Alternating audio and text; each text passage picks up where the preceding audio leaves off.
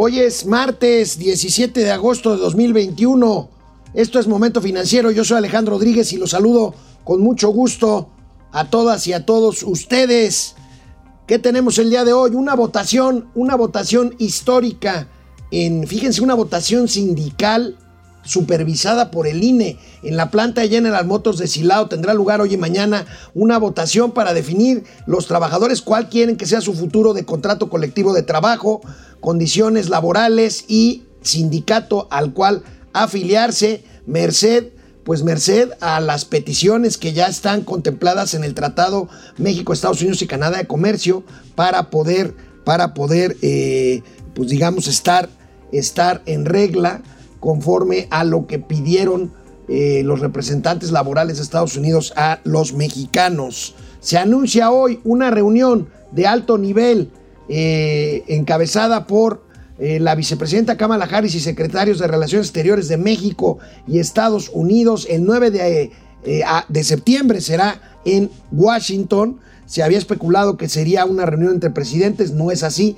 no estarán los presidentes Biden y López Obrador una multa, una multa millonaria que impone la, la Comisión de Competencia Económica, la COFESE, en contra de eh, cinco empresas farmacéuticas grandes de México por una investigación que traen desde 2016 sobre manipulación de precios y este pues escasez, propiciar escasez en medicamentos. Vamos a revisar este tema con Mauricio Flores y los gatelazos, los gatelazos de hoy. Hoy, martes de la salud en Palacio Nacional, los gatelazos tienen que ver con la salud, tienen que ver con López Gatel y tienen que ver con el presidente de la República. Empezamos este martes 17 de agosto de 2021 aquí en Momento Financiero. Quédense. Esto es Momento Financiero. El espacio en el que todos podemos hablar. Balanza comercial. Inflación. Evaluación. Tasas de interés. Momento Financiero. El análisis económico más claro. Objetivo y divertido de Internet. Sin tanto choro. Sí. Y como les gusta. Peladito y a la boca. Órale. Vamos, réjete bien. Momento Financiero. Como parte de los nuevos compromisos por parte de México ante el Tratado Comercial México, Estados Unidos y Canadá sobre democracia, igualdad sindical, libertad de elección, eh, pues estos compromisos, que fíjense, es muy chistoso porque fueron los compromisos que firmó y que aceptó el gobierno mexicano a través de Jesús Seade, que ya ven que le decían Jesús Cede. Bueno, pues recuerden que hace no muchos días la Secretaría de Economía dijo que había algunas cosas que habíamos cedido en México de más. No sé si se refería a este en concreto, pero recuerden que eh, como parte del tratado, pues los americanos eh, quieren que se asegure la democracia sindical en las empresas mexicanas y una de las cuestiones es que los eh, trabajadores de las armadoras, por ejemplo, de los coches en México, tengan la libertad de afiliarse al sindicato que consideren mejor para ellos. Este, hoy, hoy habrá, después de un ejercicio fallido, después de un ejercicio fallido en el mes de abril, hoy habrá una votación, una votación en la planta de General Motors de Silao, Guanajuato, para eh, que 6 mil trabajadores voten sobre este asunto. Vaya que hay muchos comentarios. Se trata de 6 mil trabajadores para que voten cómo quede su contrato colectivo de trabajo actualmente en manos de un eh, sindicato afiliado a la CTM. Veamos esta nota. Eh, ahí tenemos la planta de, de, Silao, este, eh, de la General Motors en Silao, una de las más grandes, una de las más grandes plantas automotrices en, en México. Eh, la planta de Silao, insisto, son 6 mil trabajadores. Y bueno, tiene que ver, aquí está, riesgo de sanciones a General Motors de Silao si el proceso no satisface a Estados Unidos.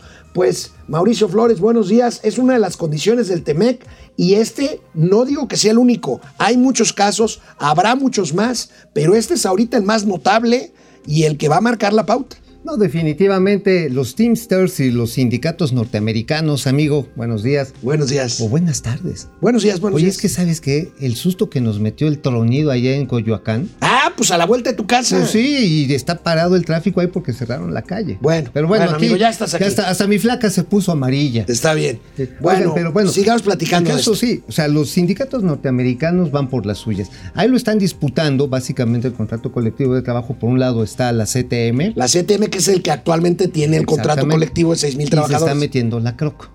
se está metiendo la croc y ahí dicen las malas lenguas, los malosos, amigo, que hay ahí algunos sindicatos asusados por Arturo Alcalde, el papá de la secretaria del Trabajo y Previsión Social, Luisa María Alcalde, que quieren entrarle ahí y ahí Luisa María Alcalde está en un claro conflicto de interés. Hay que recordar que, por ejemplo, ahora con la reforma laboral esta que se aprobó en el 2019, la titularidad del contrato de, tra- de trabajo no exime que en una empresa haya más de un sindicato. Así es. O sea, ahora hay ahora sí pluralidad de sindicatos. En otras palabras, va a ser una pachangota.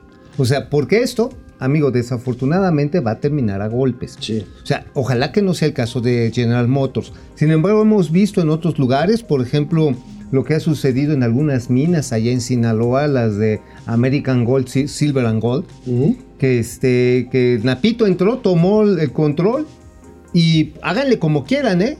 Y tienen a la gente muriéndose de hambre porque además la instalación está Ahora, amigo, hay una característica muy particular de las elecciones que van a tener lugar hoy y mañana en la planta de General Motors en Silao, que es que los americanos pidieron expresamente que el Instituto Nacional Electoral supervisara la jornada, digamos, electoral, se puede decir. Eh, de votaciones, La, ¿no? la jornada de votaciones, porque, no, jornada, sí, no porque no, es- están eligiendo a ningún representante, ni mucho menos. bueno, no un representante popular, pero es un representante Bueno, gremial. la votación. La votación, el proceso Entonces, de eh, sufragio. pues ya ven que el INE no le gusta mucho al presidente ¿qué va a pasar? de la. Que te iba a decir. Y pues ahí va a estar el INE que no es el INE que quiere darle gas al es, el, presidente. es el mismo INE que le quiere que dar dijo gas. ayer eh, que se va a mingar a su el, chadre. el luego, luego. mismo INE. Así que iba a ser de tajo y tasajo. Exactamente. Híjoles, pues imagínate, le echas a andar contra el INE cuando el INE hoy es un garante solicitado por los Estados Unidos, el gobierno de los Estados Unidos, para que una de las empresas emblemáticas de los Estados Unidos, hay que La General Motors es. General Motors. Sí, sí, sí. General Motors y Ford son el eje de la industria automotriz norteamericana. Son íconos, Son- íconos de la industria americana. No, y además son de los grandes conglomerados de más de 100 años de antigüedad, que ahora, imagínate que llega aquí Luisa María Alcalde, no, pues es que ahora va a ser mi papá el que va a ser el líder sindical. Y chucho. Sí, Chucha, y tus... Bueno, sí, oye, ¿y de qué vas a oye querer? amigo, yo te quiero hacer un- yo te quiero hacer una pregunta. Dime. La legislación laboral en torno al TEMEC eh, puede permitir que sea un sindicato americano el que logre un contrato colectivo en una empresa americana instalada en México como la General Así es. Motors. Sí. Esa es, esa, es otra, esa es otra parte de la Es- historia. ajá, que aquí ya se los habíamos advertido, Así pero es. ahora que viene la, ahora sí que la triple Mac, ahora sí, grandota, pues sí, efectivamente, cuando Jesús cede, cede, perdón. Cede. cede. Ya ahorita dije. Ah, ya cede. cede. Bueno, pues sí, sí, cedió. Cedió hasta. No sé. Oye, y les decía yo a- a- antes de que ¿eh? llegaras ahorita, les decía a nuestros amigos y amigas, recuerda lo que dijo la tía Tatis eh, la semana pasada, Ajá. de que quizá habían cedido de más en algunas cuestiones. Y que yo creo que se se- refería a esta también, ¿no? Y que México no tenía por qué hacerle caso a todas las recomendaciones que venían en materia laboral. Oh, tía Tatis, híjoles, ¿qué crees? Ya está firmado. Oye, ya está firmado, ya, está, firmado. Y eso, si no se respeta, nos va a llevar a tribunales internacionales. Bueno, como americano- digo, amigo, tú lo has dicho consuetudinariamente. eh, Salud. Este no será, este no será el único caso de controversia. No, para nada, para nada. Vamos a ver toda la franca de empresas maquiladoras en ese mismo. Canal 76 problema. de Easy, canal 168 de Total Play, Momento Financiero, Economía, Negocios y Finanzas para que todo el mundo. Hasta los Teamsters. Hola Internet, ¿cómo les va? Alejandro ¿Qué onda, Méndez otra vez se forma primero desde Querétaro. ¿Cómo estás? Paco Guerra, excelente martes, mi tigre Toño y Melvin. Del Choco Crispis, ¿te acuerdas? Te sale bien Choco el... Crispis. A ver, ¿cómo le harías tú? Este, no Choco. me acuerdo. Choco, Ah, Choco Crispis, sabe a chocolate. Este, en este desayuno clase mediero que es México. Bueno, ahorita vamos a hablar de la clase. Mauricio Flores va a hablar de la clase media, pero antes de Mauricio Flores, Ah, sí. El presidente de la República va a hablar de la clase media. Sí, le va a Este, poner unas cachetadas guajoloteras bien. pues ya me dijeron ladino, dice Francisco Guerra, ya me dijeron ladino, payaso creído, que ni dinero tengo, pues me queda claro que no puedo esperar nada. ¿Sabes una cosa de lo que nos acusan los partidarios de este discurso tan tan Clasista. clasista sí del presidente López Obrador? sí son clasistas. Nos acusan de que, ay sí, los primeros que se creen que son clase media son ustedes. Pues no sé tú, amigo, yo me considero clase media y no porque me crea más que otros o menos que otros. Simplemente creo que sí, Pues sí. eh, aplicamos a estar en ese, como, como Paco Guerra, ¿no? Claro, Este, claro, digo, yo puedo decirlo con orgullo, yo salí de la perrada, del infelizaje, con la punta de trabajo de mi padre y de mi madre, pues a todos nos dieron universidad y todos le pudimos echar para adelante. Realmente estoy orgulloso de tener raíces en el barrio, porque yo salí del barrio. No, barrio. no se nota, A ¿eh? huevo no salió de mí. No se nota, putos. no se nota. Fidel Reyes Morales, buenos días, tío Alex y tío Mau. Aquí casual esperando mi turno para presentar un examen. Suerte, suerte, Fidel. No copies, ¿estudiaste? Esperemos José sí, Almazán. Mendiola, buenos días, Heidi y Pedro de las finanzas. Raimundo, Ay, a ver. ¿cómo te verías diciendo, abuelito, dime tú, dime tú, dime tú? Raimundo Velázquez Hidalgo, buenos días, tíos, tíos financieros desde Zacatlán de las Manzanas. Salud. Eduardo Saludos, Medina. perdón. Saludos, Alex, atentos a tu información. Gracias, Eduardo. René Franco, jefe. ¿Cómo Excelente martes, jefe Alex y Mau. Ahora en las ocurrencias de hoy nos vamos contra el grupo Coca-Cola. Ahora Pues, Coca-Cola. ahora ¿Y Coca-Cola. ahora por qué? Pues ya ves, ya ¿Qué? ves. ¿No le gusta Pues, no, Mm. mira, ayer, anoche, anoche, en, en mi programa aquí mismo, eh, Pesos y Contrapesos, este, nos decía, nos decía un experto, amigo, sobre el tema de las medicinas, dice, ¿para qué le buscan? Dice, México tiene, y no me lo van a creer, me decía, yo sí se lo creo, no me lo van a creer, pero dice, México tiene una de las redes de distribución de logística más importantes o eficientes del mundo. O sea, Claro. México es un país diverso, con mucha geografía, y bueno, en cualquier lado consigues un gancito, ¿eh? A ver, ¿verdad que sí? Los gancitos. Bueno, A ver, gancitos al rato. bueno, vamos a, a regresar aquí, vamos a continuar. Fíjense que el canciller Marcelo Ebrard anunció una reunión de alto nivel el 9 de septiembre en Washington. Fíjense que primero lo fraseó de alguna forma que inmediatamente todas las redes sociales se volcaron a decir que iba a ser una cumbre eh, entre Joe Biden y Andrés Manuel López no. Obrador. Tuvo que corregir el mismo canciller de decir que es una reunión de alto nivel sin los presidentes. Vamos a ver. A ver. Diálogo económico de alto nivel no se había llevado a cabo desde 2016. Se había suspendido.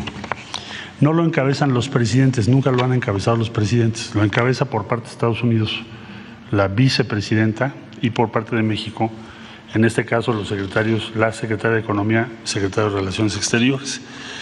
Eh, el secretario de Hacienda no va a poder asistir porque tiene que presentar el presupuesto, entonces seguramente tendremos al subsecretario de Hacienda y otras dependencias del Gobierno de México. Ahora, ¿cuáles son los objetivos prim- primordiales para este diálogo? Uno de ellos tiene que ver con el desarrollo en el sur de México. ¿Cuál es el objetivo? Promover la inversión, promover el crecimiento económico y las oportunidades. ¿Qué es lo que ha sostenido el Gobierno de México en voz del señor presidente de la República, el licenciado López Obrador? Que solamente con una cooperación internacional para el desarrollo en el sur de México y en Centroamérica puede aspirarse a que quienes decidan migrar no lo hagan forzados por la pobreza. Porque hoy en día el grueso de los flujos migratorios están generados por la pobreza. Algún- hay también inseguridad, pero sobre todo pobreza, falta de oportunidades y ahora se agudizó con la pandemia.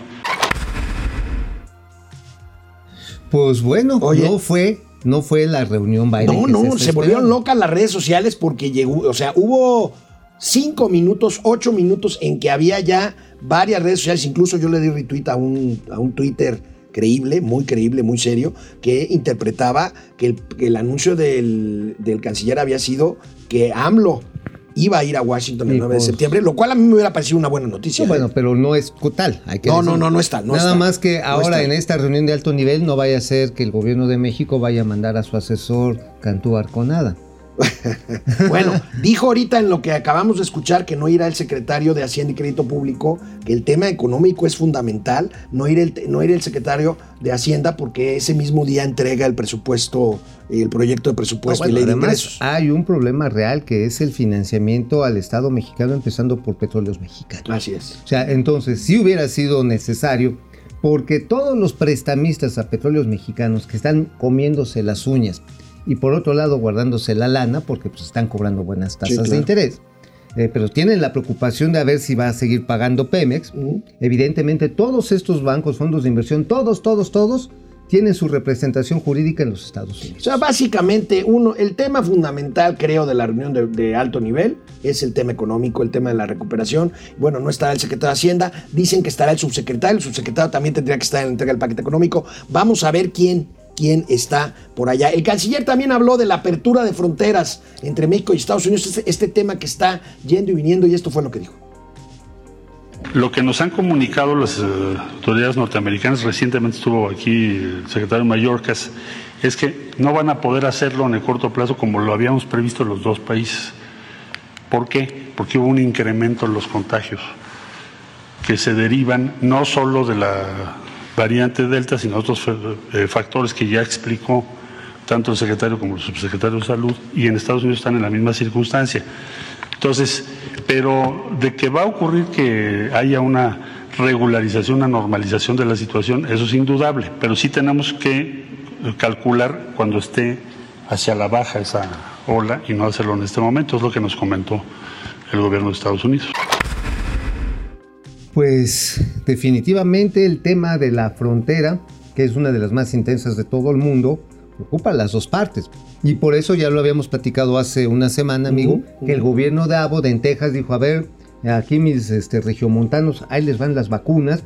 Y pues no las Que por cierto, mañana empieza Samuel García, todavía no es gobernador y mañana empieza con su estrategia de eh, llevar, ya lleva 95 empresas y 40 mil empleados registrados para las caravanas que van a llevar a vacunarse ahí a cerca de Sabia la- decisión, cerca si de la- Mahoma de la no ciudad. puede ir a la montaña, que la montaña venga a Mahoma. Pues sí, amigo. Y hoy martes de la salud y no se aclara el destino o dónde está.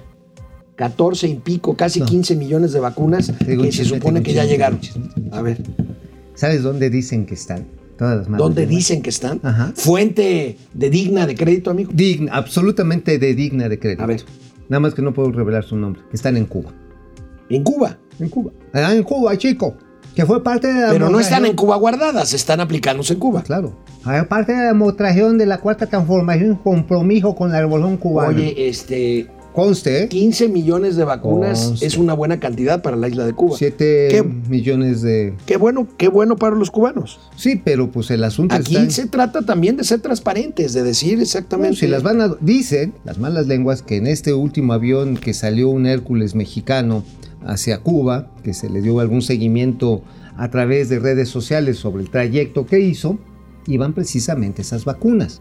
Ahora, si va a ser a fondo perdido, pues deberían de transparentarlo, ¿no? Si va a ser a costo y lo va a pagar algún día el gobierno cubano, también se debería de saber. Bueno, hay, que, hay que transparentar esto porque finalmente hay mucha gente molesta y preocupada porque finalmente, insisto, todavía faltamos, bueno, faltan, yo afortunadamente ya estoy vacunado, muchas, Todavía te muchas, falta una. muchas, no, ya, ya ¿La las tercera? dos. Bueno, no, la no, tercera. No, dicen que la Bueno, tercera dicen sí que va la a ser- tercera, bueno. Ah, esto ya te estabas imaginando otra cosa. No, no, no, no, Le no, dije, no, sí, no. Bueno, a ver, por favor. Amigos, antes de ver de qué escribió el tío Mau el día de hoy, hoy escribió de las clases medias. Pero antes de ver lo que escribió el, el- el señor Mauricio Flores Arellano, antes de que nos cuente sus datos, veamos cómo se refirió nuevamente el presidente López Obrador a las clases medias. Bien. Pues eso es la herencia neoliberal.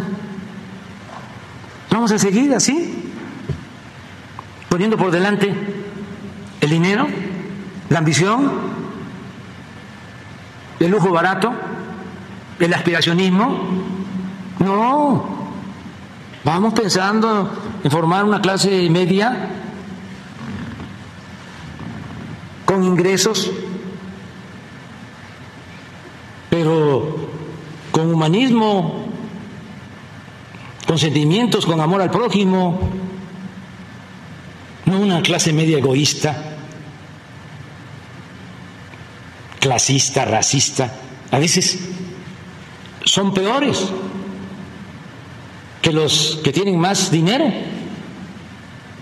Aunque vengan de abajo, se vuelven ladinos y ya, de la noche a la mañana, son racistas.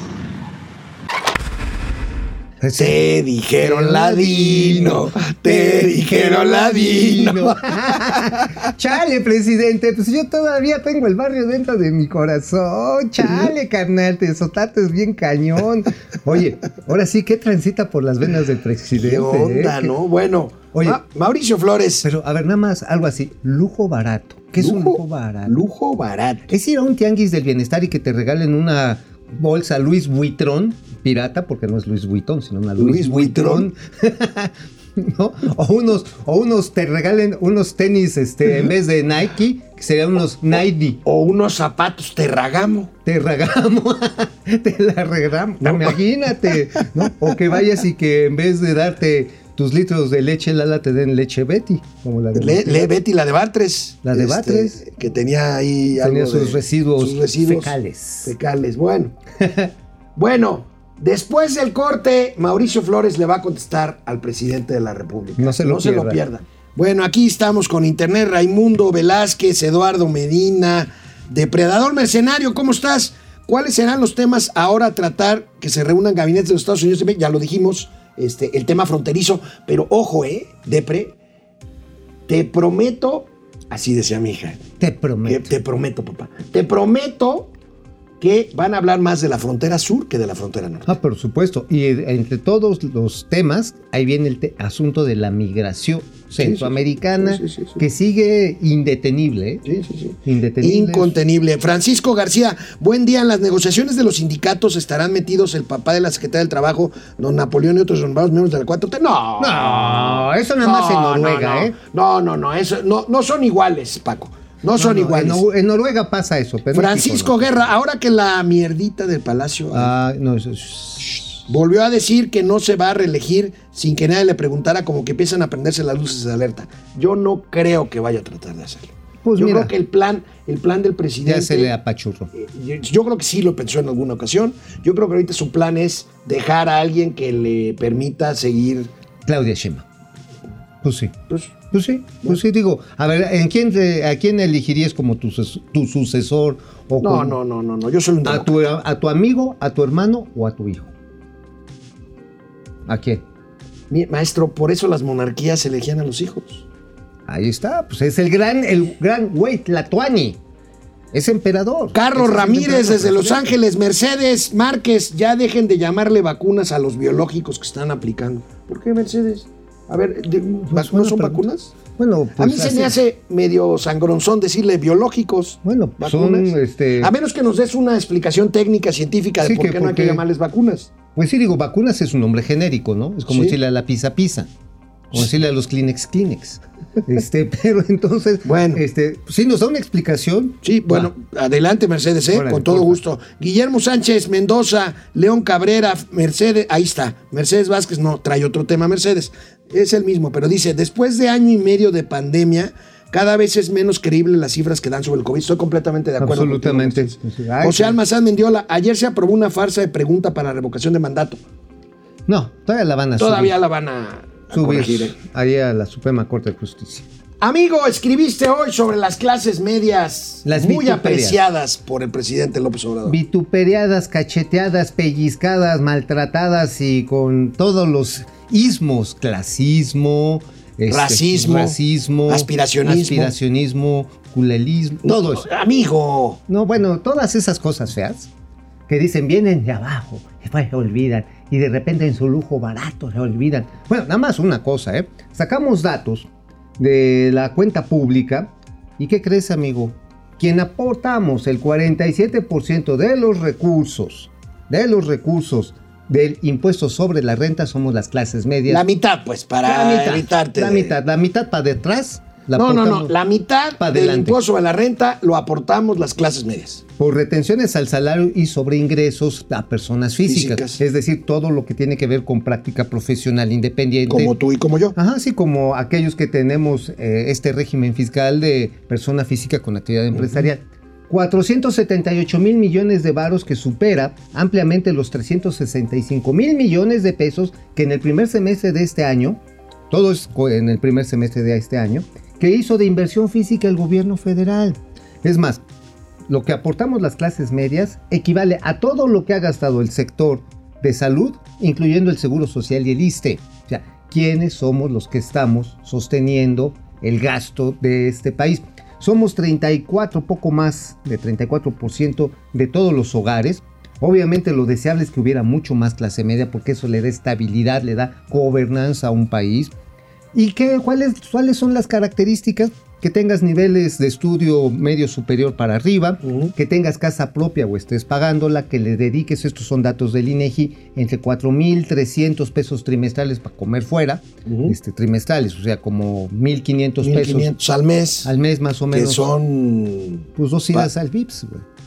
Dos, tres días al Dos, tres idas al. O Oiga, sea, señor productor, ya puso la columna en pantalla, no me fijé, discúlpeme, porque si no el señor Mauricio Flores se pone roñoso. se ponga a ver, Sí, échenla, ya, las pusieron, ya la pusieron, Ya, ¿no? ya, ah, ahí, mira, ahí está, ahí está, ahí está. Bueno, nada más, ahí les vamos a dar otro datito. Fíjate que está muy cañón, muy cañón, que además del golpe que representa para estos 14.2 millones de hogares, la inflación, porque estamos resintiendo la inflación. 14.2 millones de hogares de, clase hogares, media. De clase media. Usualmente tienen computadora, más y básicamente son urbanas, Ujú. eh, familia nuclear de cuatro personas en promedio. Bueno, viene otra madrina. Y la ¿Fiscal?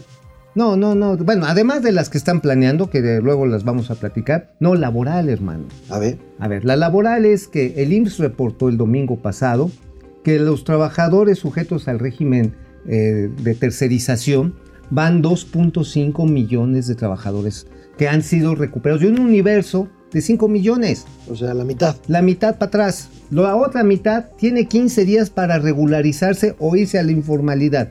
Y ahí estamos hablando de empleos, muchos de ellos, que tienen seguridad social, que ya tenían pues seguros de desempleo, que tenían No, créditos no, apoyados. ¿No ves posible que puedan prolongar otra vez este plazo No ya, con la, ganas. ya con la nueva legislatura en funciones que entra el 1 de septiembre? No los veo con ganas. Debería de ser, porque si no son Lo van a tener que hacer porque, dos, pues, repito, vaya dos, yo, a ojo de buen cubero, pues va a estar la mitad apenas. No, Ajá. un poco, quizá un poco más de un la poco mitad. más, porque se ha complicado y muchas empresas lo que están decidiendo es decir, pues mijo, te contrato con menos del salario que te estaba contratando. 23% de los que han sido recontratados de manera, dice el Seguro Social, por patrones verdaderos. Bueno. No, los otros sí había patrones.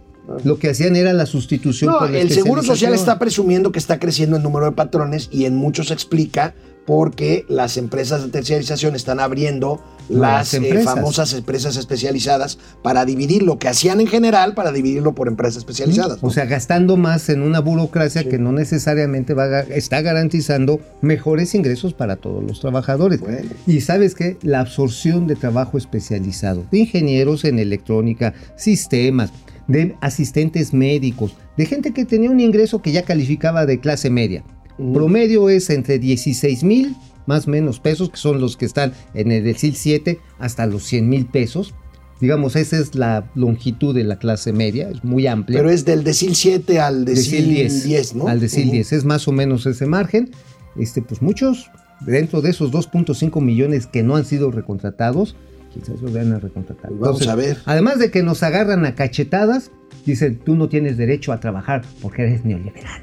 Bueno, pues vamos a ver, oye amigo, y vaya nota Sí. la que dio la COFESE, la Confederación Federal Confederación. de Competencia, la, no, la Comisión Federal de Competencia Económica, la COFESE, esta que tampoco le gusta al presidente López Obrador, pues fíjate que traía desde 2016, y nosotros lo habíamos comentado ya un par de veces aquí en. Momento Financiero, una investigación sobre prácticas, eh, digamos, indebidas, Monopólicas, eh, monopólicas en, en materia de distribución de medicamentos. Ahora, este es un tema que viene desde 2016. Ahorita le viene muy bien a la 4T que la odiada COFESE, fíjense nada más, impuso multas por más de 900 millones de pesos 904 a cinco empresas farmacéuticas por manipulación de precios. Es la nota principal de, no- de nuestro querido el economista. Ahí está, colusión para manipular el mercado, amigo. Y bueno, pues este... ¿Quiénes son estas empresas? Vamos a verlo las aquí, tienen? ahí Ah, las tenemos. Son puros distribuidores, ¿eh? Ojo. ¿Qué hace? Ahorita le decimos Marsam, Casa Saba, que ya en paz descanse, farmacéuticos nacionales, Nadro y almacenes de, de drogas. ¿Cuál es, qué es lo que hacían ellos? ¿Por qué que pasa descanse Casa Saba? Ya, Ya, ya, como- ya no existe. Ya no existe, ya. Entonces, ¿a quién van a multar? Pues seguramente a la persona física o moral que todavía tenga los títulos para operar. Debe estar en un proceso de cierre o liquidación o no, quiebra pero o se lo así. vendieron a una compañía canadiense, entonces los canadienses van a tener que comer ese chilote. Ok. Ajá, un distribuidor Van a canadiense. tener que asumir esa responsabilidad. Pues, eh, imagínate, Sí, o sea, una, bien. Está responsabilidad bien, está bien, está de bien. 200 melones de varos. Bueno, ¿qué hacen, ¿qué hacen las distribuidoras? Lo que hacen es que compran o participan en las licitaciones del sector público Ujú.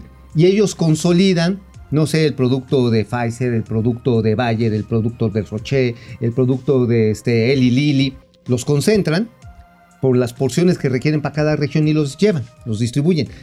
¿Qué hicieron estos malosos? ¿Por qué fueron descubiertos? Porque en los procesos de licitación acordaban, y esto incluso, ¿sabes con dónde fue este, denunciado también en la OCDE? Ángel, José Ángel Gurría, Cuando era secretario, hasta julio fue hasta secretario julio, general de la OCDE. Llegó a decir, hay problemas en el proceso de licitación donde no vemos diferenciales de precios.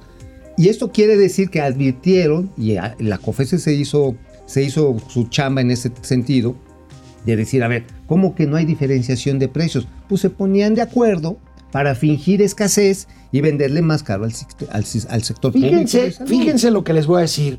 Desde este punto de vista y otros, el gobierno de Andrés Manuel López Obrador tenía la razón en el sentido de que había problemas en el sector farmacéutico. No era razón, era razón para arreglar esos problemas. No era razón para destruir lo que ya había y poner en un escenario de desabasto al desaparecer una estructura que Oye. mal que bien funcionaba y dejar a los pacientes sin medicina. Oye, el domingo, el domingo me vi una película que así de animación para chavitos que me recordó al presidente. Ralph, el demoledor. Ralph. Sí, sí, sí, Ralph, el de Sí, sí, el le daban a todos le ponían su mouse y este y pues sí, después ya no tenía amigos, ya no tenía nada porque se la pasaba rompiendo todo hasta que se encuentra a Bellélope, que es la conductora. Sí, sí, sí, una niñita. Una niñita. Bueno, pues no sé si se ha encontrado esta niñita el señor presidente, pero que sí le puso en su mouse al sistema de salud cuando se podía arreglar desde adentro. Aquí Pues sí, estamos. el aquí estamos, aquí estamos sufriendo las consecuencias, amigo. Como que pasó desapercibido un nombramiento, más que un nombramiento, fíjate que hay una batería entre 8 y 12 nombramientos de la Secretaría de Hacienda que tienen que pasar por la ratificación del Congreso. Oye, y si lo comentamos ahorita al regreso. Lo ¿por qué no comentamos al regreso. Canal 76 de Easy, canal 168 de Total Play, volvemos. Internet, aquí estamos de vuelta. ¿Cómo Gaby están? Guzmán. Saludos. Gaby Guzmán, ¿es bueno o no la entrada de CFE a pasta de conchos en Coahuila? No sé de qué me habla. Pues ha de ser del, este, del rescate de los cadáveres. ¿Pero qué tiene que ver la CFE? Pues ¿Y seguramente va. cuáles cadáveres? Con todo respeto, con, discúlpeme, pero... Bueno, los, lo que puedan No hay, encontrar. no hay ya nada, hombre, se pulverizaron. Mira, lo mejor que le pudieron pasar a estos pobres mineros es haber muerto al instante. Buen día, tío Alex y tío Mau, dice Pablo Morales desde San Luis Potosí. Vuelvo a preguntar Oye, por cayó, si hay... cayó lana, ¿eh? ¿Hay algún fanático por ahí de la 4T? Aquí, ¿Te refieres aquí a la producción de... de- Momento. sí, Sí, tenemos sí, varios. tenemos varios. Tenemos varios. Hay, hay varios chairos. Ajá. Ya, a ver, nos están sonando... Las la- la- aportaciones, la- pero no veo la Biblia, la Biblia, señores, los, los paquetes de pío, por favor. ¿Dónde quedó? Ya me la chingada. Firemo, 20 pesos. Órale, regresen guárdatela, la Biblia, no guárdatela. Ahorita, me la, ahorita la anoto. Este, bueno, vamos a ver quién más. Ahorita la pongo. ¿Quién más está por aquí? La Biblia electrónica, maestro. No, no, dicen que electrónica, pero a ver, neta, una buena Biblia es en papel para que cuando tengas que empinar a alguien, la sacas. Si te la sacas y órale. Ay, Dios. Pablo Morales, buen día, tío Alex y tío Mau, ya los saludamos. ¿Eh? Las universidades de la 4T también iniciarán clases presenciales el 30 de agosto. Esas nunca inician clases, hombre. Oigan, deberían ¿Cuáles de- universidades de la ¿Sabes 4T? qué? Ahí en esas universidades deberían de encerrar a todos los criminales, incluyendo al Chapo Guzmán. ¿Sabes por qué? ¿Por qué? Que ya nadie sale de ahí. Ya. Está bien. Nadie egresa. Pablo Morales, también comentar que según datos de la Secretaría de Salud, hoy comentó López Miau que la pandemia va a la baja. Sí, sí, sí. Uh, no, nos, no nos eches a perder. ¿Cómo El- dicen? No nos spoilees No los gatelazos, por favor. Pablo. Mike White, buenos días, saludos amigos. sí, buenos días, excelente información que nos dan. Gracias, Guido Corti desde Tampico, Tamaulipas. Oscar Mauricio Monraz Sustaita. Yo soy clase media, tengo estudios y a darle a la chamba que nada es gratis. Así es. Así es. Así a veces es. somos ladinos, somos tramposos, somos culeros. Oigan, pero no estamos acostumbrados a vivir de la mano estirada a ver qué nos regala el gobierno, ¿eh? Sí. G- Gaby Guzmán, Coca-Cola incrementó un pesito varios productos, pero es sagrado ese líquido para todos los mexicanos. ¿Cuántas veces ha aumentado el precio de la Coca-Cola y se sigue consumiendo? Pues sí, digo, ahora sí, pues este, a ti que te gusta el refresco con popote, amigo, pues este, José Almazán Mendiola, Bimbo lleva dos aumentos en lo que va de 2021. pues sí. Pues suben Ebe- las materias. Ebel. Ortiz, sí, es, es parte de la inflación, Sí, amigo. claro. Ebel Ortiz, confieso que escuchar hablar Ebrar me desespera. Es evidente que tiene problemas de oxigenación. Ay, caray. Ay, caray. ¿Será Bueno, vamos a la tele. Bueno, les decía yo que hay una hay un grupo de nombra- de cargos en la Secretaría de Hacienda, el jefe del SAT, el subsecretario del ramo, el jefe de la unidad de política económica, el jefe de crédito público, el jefe de relación con entidades federativas, que tienen que pasar por el Congreso, por la aduana del Congreso de la Unión. Pues ayer pasó desapercibido el primer, el primer cambio propuesto por, eh, pues, por el nuevo secretario y por el presidente de la República, ¿Qué fue? es eh, llegó al Senado la propuesta para nombrar a este señor Fernando Renoir Vaca como jefe de la unidad de coordinación con entidades federativas de la. Secretaría de Hacienda. Es nada más la oficina que se encarga De negociar. de negociar el presupuesto con todos los gobernadores del país y Fernando gobernadores. Renoir. Fer- Fernando Renoir. Renoir. Renoir. Oye, ese, ese apellido es bien prehispánico. Es, es- no, no, bueno, por eso. No, por eso ¿Te yo. acuerdas de Cuauhtémoc sin Renoir? Sí, Renoir, Renoir, este. Renoir. Sí, sí, sí, sí. sí. Renoir cuajo, porque Sí, no, no, tengo de información de que el señor Renoir ha estado ahí en el sacrificio de Susana Distancia todas las noches en honor al, al- al dios Covidipochtli. COVID y Pochtli, pues sí, sí. Oye, No. entonces el señor Renoir, cuyo apellido es Renoir Vaca. Renoir Vaca, o sea, Va a ser jefe de la unidad de coordinación con entidades federativas. Es una oficina muy poderosa Oye, y Vaca. muy influyente y muy importante. Mira, lo podemos mexicanizar el de Vaca. Puede No, ser pero Vaca es con B grande. Vacachá, Ah, Vacachá. Vacachá, ajá, Vaca. Renoir. ya, ya, No, no, mis respetos para don Fernando. Vamos a ver si lo ratifican como jefe de la unidad. Oye, oye, nada más una cosa. En esa oficina, cuando este Mario Delgado era el jefe de, de finanzas en la Ciudad de México y, y el señor eh, Ebrard, Marcelo Ebrard, el jefe de gobierno, tenían broncas todo el tiempo. En aquel entonces, esta unidad, esta unidad de coordinación, pues estaba bajo la égida del gobierno de Felipe Calderón. Ujú. Y eran unos tironeos por la lana Eran maravillosos. Ahora, la cuestión es, ¿cómo se va a dar el tironeo ahora que le digan a, este, a los gobernadores morenos, oye, mijo, pues no hay lana, ¿eh? O sea, tu proyecto que si las vacas sagradas de, este, de Xochimilco, que si el crucero de la 4T... El crucero ayer, ayer lo viste, lo que Sí. anuncié, el crucero de la 4T. Todo eso. El crucero del amor. Del amor. El, el crucero del amor, Amor. el crucero del bienestar. Bueno, amigo, lamento mucho presentar una noticia. A ver, es una noticia buena. ¿Por qué lo lamento? Mira, a ver. Hay una estrategia gubernamental para enfrentar los incrementos pronunciados del precio del costo de la luz eléctrica. ¿Cómo se le va a hacer? Se va a convocar a una subasta eléctrica para buscar mejores precios de productores en condiciones de sustentabilidad de energías limpias más baratas. Oye. Nada más que es en España, mijo. Ah, uh, yo. Uh. Nada más que es en España. Como, como Ahí está. como diría tu compadre, nuestro amigo, el padre Del análisis superior, David Páramo. Haría, uh, no, Lo ponemos no otra manches, vez. no manches. es una desgracia, amigo. Ahí Ya, está ya, la, ya ahí está la receta, amigo. Pero, a ver, en lugar de andar ver, creando ver, empresas del bienestar. Los españoles ya se, ya se disculparon por la conquista. No. Pues entonces, ¿para qué les hacemos caso? Cuando se Amigo, disculpen. Ahí está, ahí está la receta y ni siquiera tienen que hacer nada. Ya está el esquema Bueno, legal para teníamos. hacerlo. Lo tenemos. Bueno, Lo teníamos, porque ahorita está infuncional. No, no, lo- bueno, está, no, no está infuncional. O sea, hay amparos Pero- en proceso. pero no lo están realizando. O sea, es así como dices, oye, sí tengo pirrín y luego ¿para qué lo usas? Pues nada más para andarlo Ay, paseando. amigo. Qué bárbaro. Pues sí, digo, ya luego a cierta edad, pues, pues nada más es para acordarse, ¿no?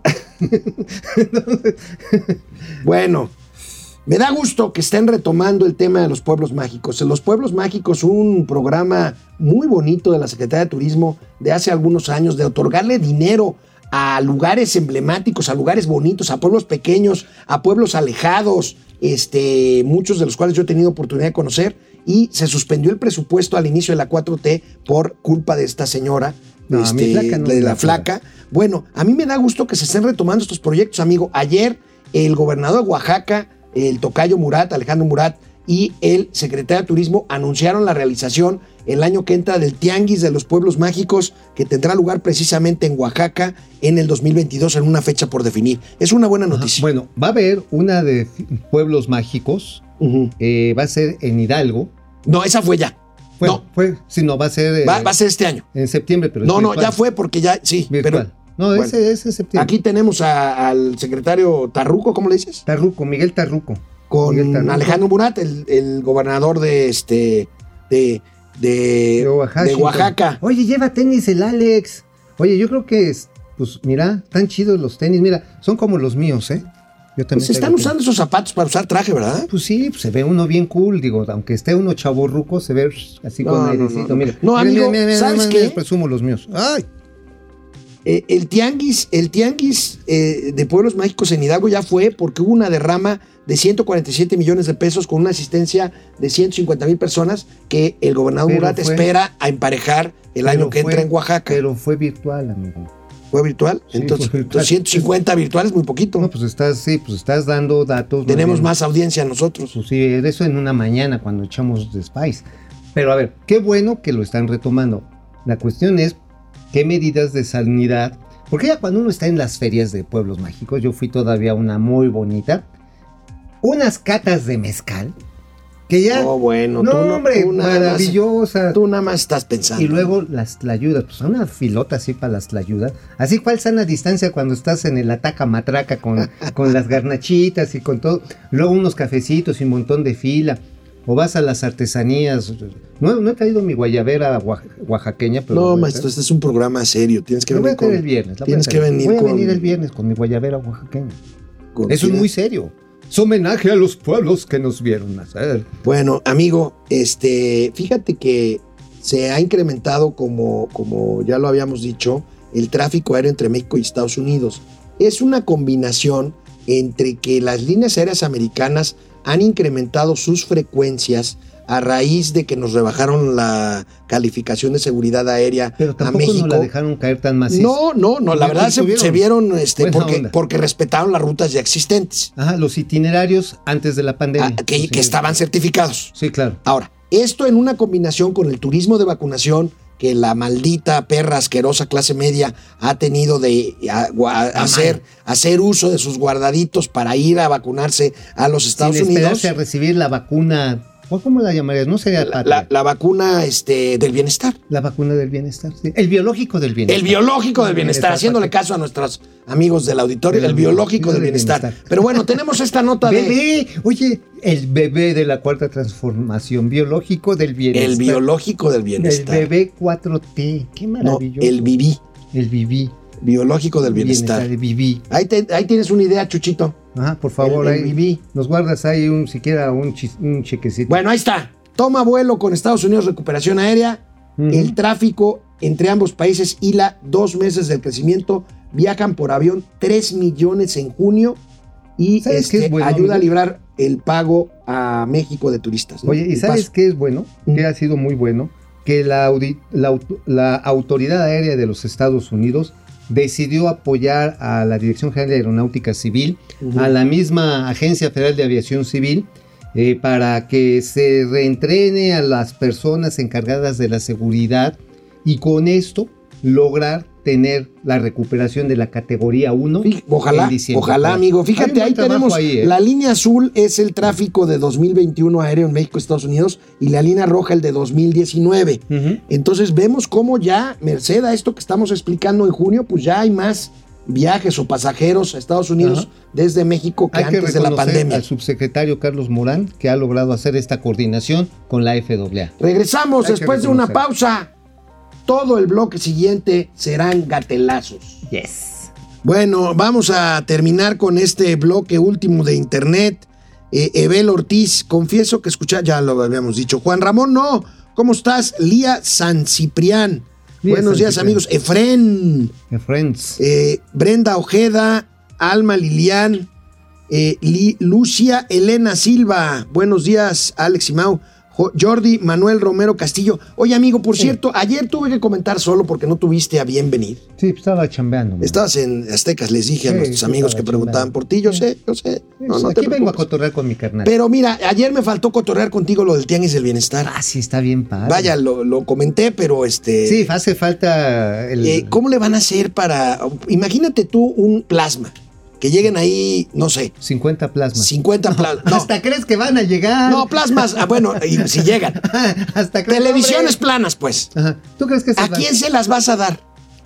Pues no Se sé. van a matar en la plaza pública del Si tú se las quieras dar a quien sea. No. pues, tú- ¿Eh? tú vaya ¿Otra donación? ¿De cuánto, de cuánto?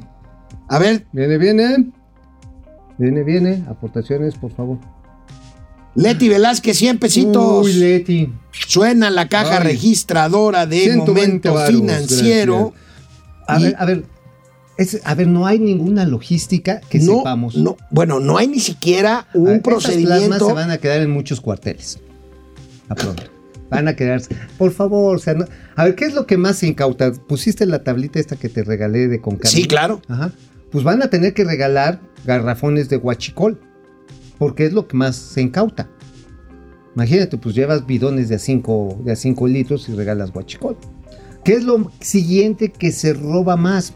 Pues se roba más material de construcción, o sea, lotes de, este, de ladrillos, metros de varilla, este, costales de cemento. Alimentos también. alimentos también, alimentos también. Este, pero, a ver, lo de Roberto, ¿cómo le va a hacer a alguien a regalar lo de Roberto cuando hay un propietario legal? La por ejemplo, roban un camión de Bimbo. ¿Qué va a pasar si Bimbo tiene que reclamar al seguro y el seguro dice, oye, pues tú me tienes que pagar, ya sé quién tiene, mis, quién tiene los bienes, quién se va a comer esa pérdida? Bueno. ¿Ah? Amigos y amigas, vamos a dedicar hoy, porque la pena lo merece. ¿La pena lo todo merece? la pena lo merece. ¿O la, la pena o lo merece, o merece la pena? Merece la pena, es lo mismo. El orden de los factores no altera el producto. Todo el bloque siguiente, gatelazos. Vamos. Amigo, nada más parafraseando una, algo que tú dijiste hace rato eh, todavía en internet, que si A ver. el orden de los factores no altera el resultado, yo diría el orden de las farolas no cambia la intensidad de la iluminación. Gátelas. Bueno, hoy, hoy, en el martes de la salud, Hugo López Gatel volvió a hablar de la curva epidémica. No, man. Y casualmente, a 15 días de que regresemos a clases presenciales, dijo que la curva epidémica va a la baja y justo en 15 días va a llegar a su punto más bajo, para que estemos listos. Vamos a ver. De modo que a nivel nacional ya empieza a verse semanas, esta es la segunda semana consecutiva, que abrimos la eh, semana de información con una reducción de casos comparado con la semana inmediata previa. Cuando ya esta tendencia se establezca, lo cual seguramente ocurrirá dentro de los siguientes 15 días, estaremos viendo ya el declive de la tercera ola, seguramente rumbo a la estabilización. Amigo, con la misma desfachatez y seguridad con la que dijo que la curva se iba a aplanar, ¿te acuerdas en junio del año pasado? Ajá. Ah, pues fue el concurso este brasileño de Miss Pump, ¿no? Dijo, De- no, de- eh, esas están planas. De Brasil. mis, mis, Mis mis, mis, mis boom boom. Ajá, Miss Bum Bum. Sí, dijo, esas están planas.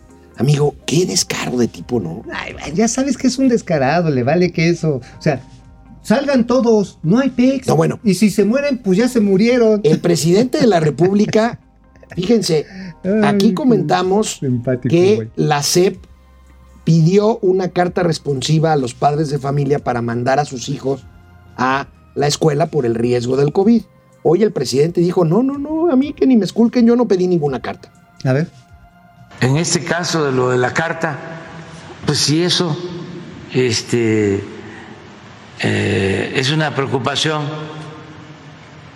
también leí este, en las redes sociales un mensaje.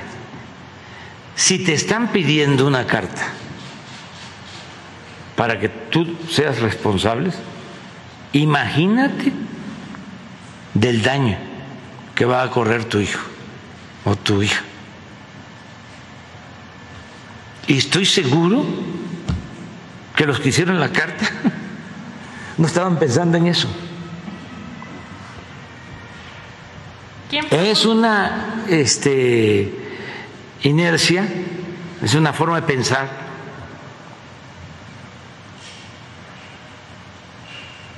Por eso, porque si nosotros supiéramos, aquí están los del sector salud, de que van a correr riesgo los niños, las niñas, pues sencillamente no se inicia el ciclo escolar o no es así? ¿Sí? ¿Para qué queremos la carta? Específicamente de quién fue la propuesta No sé, de esta carta. pero este lo digo aquí porque siempre digo lo que pienso y porque todo esto va ayudando ¿sí? a eh, avanzar en la simplificación, en que se le tenga más confianza al ciudadano. Es como ¿Quién, que- quién hizo la carta? No sé. No, le al, al maestro, al, Al doctor Alcocer. Alcocer, así como diciéndole, a ver niño, ¿sabes la raíz cuadrada de 357.224? No, maestro. Uy, déjeme ver mis No, anotaciones. maestro. Oye, Tengo un documento. sí, sí, sí, ya me lo acabas de mandar, ¿lo pasamos mañana? Sí, lo pasa, pero nada más. Este es un acuerdo de resolutivo que se firmó el viernes pasado entre la, SEP, la Secretaría de Salud y también el Sindicato Nacional de Trabajadores de la Salud. Dice el artículo tercero, dice, los padres, madres de familia o tutores y en su caso las y los educandos mayores de edad deberán firmar una carta responsiva y entregarla a las autoridades escolares de la escuela que corresponda. Pero ¿sabes a quién culpó de esta carta ¿A el presidente? ¿Quién fue? Al neoliberalismo. Pinches neoliberales. A ver, A ver, shh. pinches neoliberales, chinches neoliberales. Vean, Tenemos todavía que enfrentar esta concepción burocrática, autoritaria, que se heredó del periodo neoliberal. Entonces, ¿ustedes creen que yo tuve que ver con la carta? Pues no. Fue una decisión abajo. Si me hubiesen consultado, hubiese dicho, no, somos libres. Oye, esto me recordó un libro maravilloso de Vargas Llosa que se llama La fiesta del chivo. la fiesta del chivo, Ajá. la historia de Leónidas Trujillo. Ajá, sí, exactamente, el dictador dominicano que decía, no, no, no, no, de mi puerta, de mi oficina para atrás, no hay corrupción. De allá para afuera, quién sabe. No, ma, yo me acordé cuando un amigo mío, Eduardo Manina, que le mando un saludo, Saludos, señor. se equivocaba en un documento. En ese tiempo todavía había fotocopias, hace muchos años. Bueno, todavía hay, pero, Pero ya, todo ya. era fotocopias. Y este, un error de dedo ahí, una falta de ortografía, iba con el señor de las copias a hacerse la De todo. de tos. Oye, ¿por qué no te fijas antes de sacar las copias? No, pues sí. Este, Oye, yo sí vi a Felipe Calderón haciendo esa carta responsiva, ¿eh? Bueno. Y después la difundió Bueno, a través bueno. de su cuenta. Y el Twitter. presidente, siguiente gatelazo, el presidente llama a que salgamos. ¿Ya? Salgamos. Al fin, al fin hay algo también de suerte para no contagiarse. A ver, ¿qué es de suerte? Tenemos que correr riesgos en la vida, todos corremos riesgos. Imagínense si este, no salimos porque nos podemos este, enfermar, un mal aire. Este nos afecta, nos da gripa, este, pulmonía, pues mejor no salimos. ahí estamos, encerrados. No, no, vamos a salir. Vamos a salir y enfrentar la realidad y confiar en que nos va a ir bien, porque la suerte también juega en esto. La suerte juega en eso, pero no es capaz, amigo. Oye, oye, pero oye, está diciendo algo blasfemo. A ver, ojo, está diciendo la suerte. Ya no está hablando de que hay que confiar en el detente. Pero, amigo, O sea, ¿qué le o sea, cuesta ver, decir? O sea, el detente sí sirve. ¿Y qué le cuesta decir salgan, pero con cubrebocas? ¿Qué le cuesta? Porque no hay que usar cubrebocas. ¿Qué le cuesta? Bueno, bueno, una cosa sí. a ver. Hay que tomar riesgos en la vida. Te puedes comer una garnacha que no esté bien preparada y te da chorro. Cierto. Oye, amigo. Unos tacos así Ayer- de, de barbaperro. Ayer, en parte de su aperro. O barbaperro. O barbaperro. Bueno, ayer, entre que no nos dio tiempo y entre que quise ver este gatelazo contigo, A ver, bueno, sí. les quedamos a deber el gatelazo del Lord Molécula. Viene. Vean esto nada más. favor. Presidente, retomo la segunda sugerencia y la propuesta que usted hizo el eh, 9 de junio del 2020 de crear el premio al conductor, locutor o periodista que más insulta. Existen eh, hoy por hoy eh, cuentachistes, estandoperos que se sienten periodistas y que tienen un eh, lenguaje muy pobre y más bien yo diría este pobrísimo, este, de extrema pobreza. Y no hay nadie que les diga hasta aquí, hasta aquí es la libertad. Eh, sabedores que los dueños de las estaciones de radio, con Enrique Peña Nieto, eh, antes de irse les renovó eh, las concesiones de sus frecuencias hasta el año 2022. La propuesta del premio, presidente, sería ser el chombo de la semana o el ulero de la semana. No, ya. eh. El chombo de la semana o el uleo de la semana. Nos Pues los nos va- vamos a ganar. Oye, pero cuando un payaso trata de hacer chistes le sale mal, está bien, payaso. Gatelazos, ¿cómo los ven? Nos vemos mañana. Ya, Con el miércoles. chongo del miércoles. El chombo del miércoles. ¿No es chongo? Chombo. Ah, chombo. ¿Qué chombo? No sé.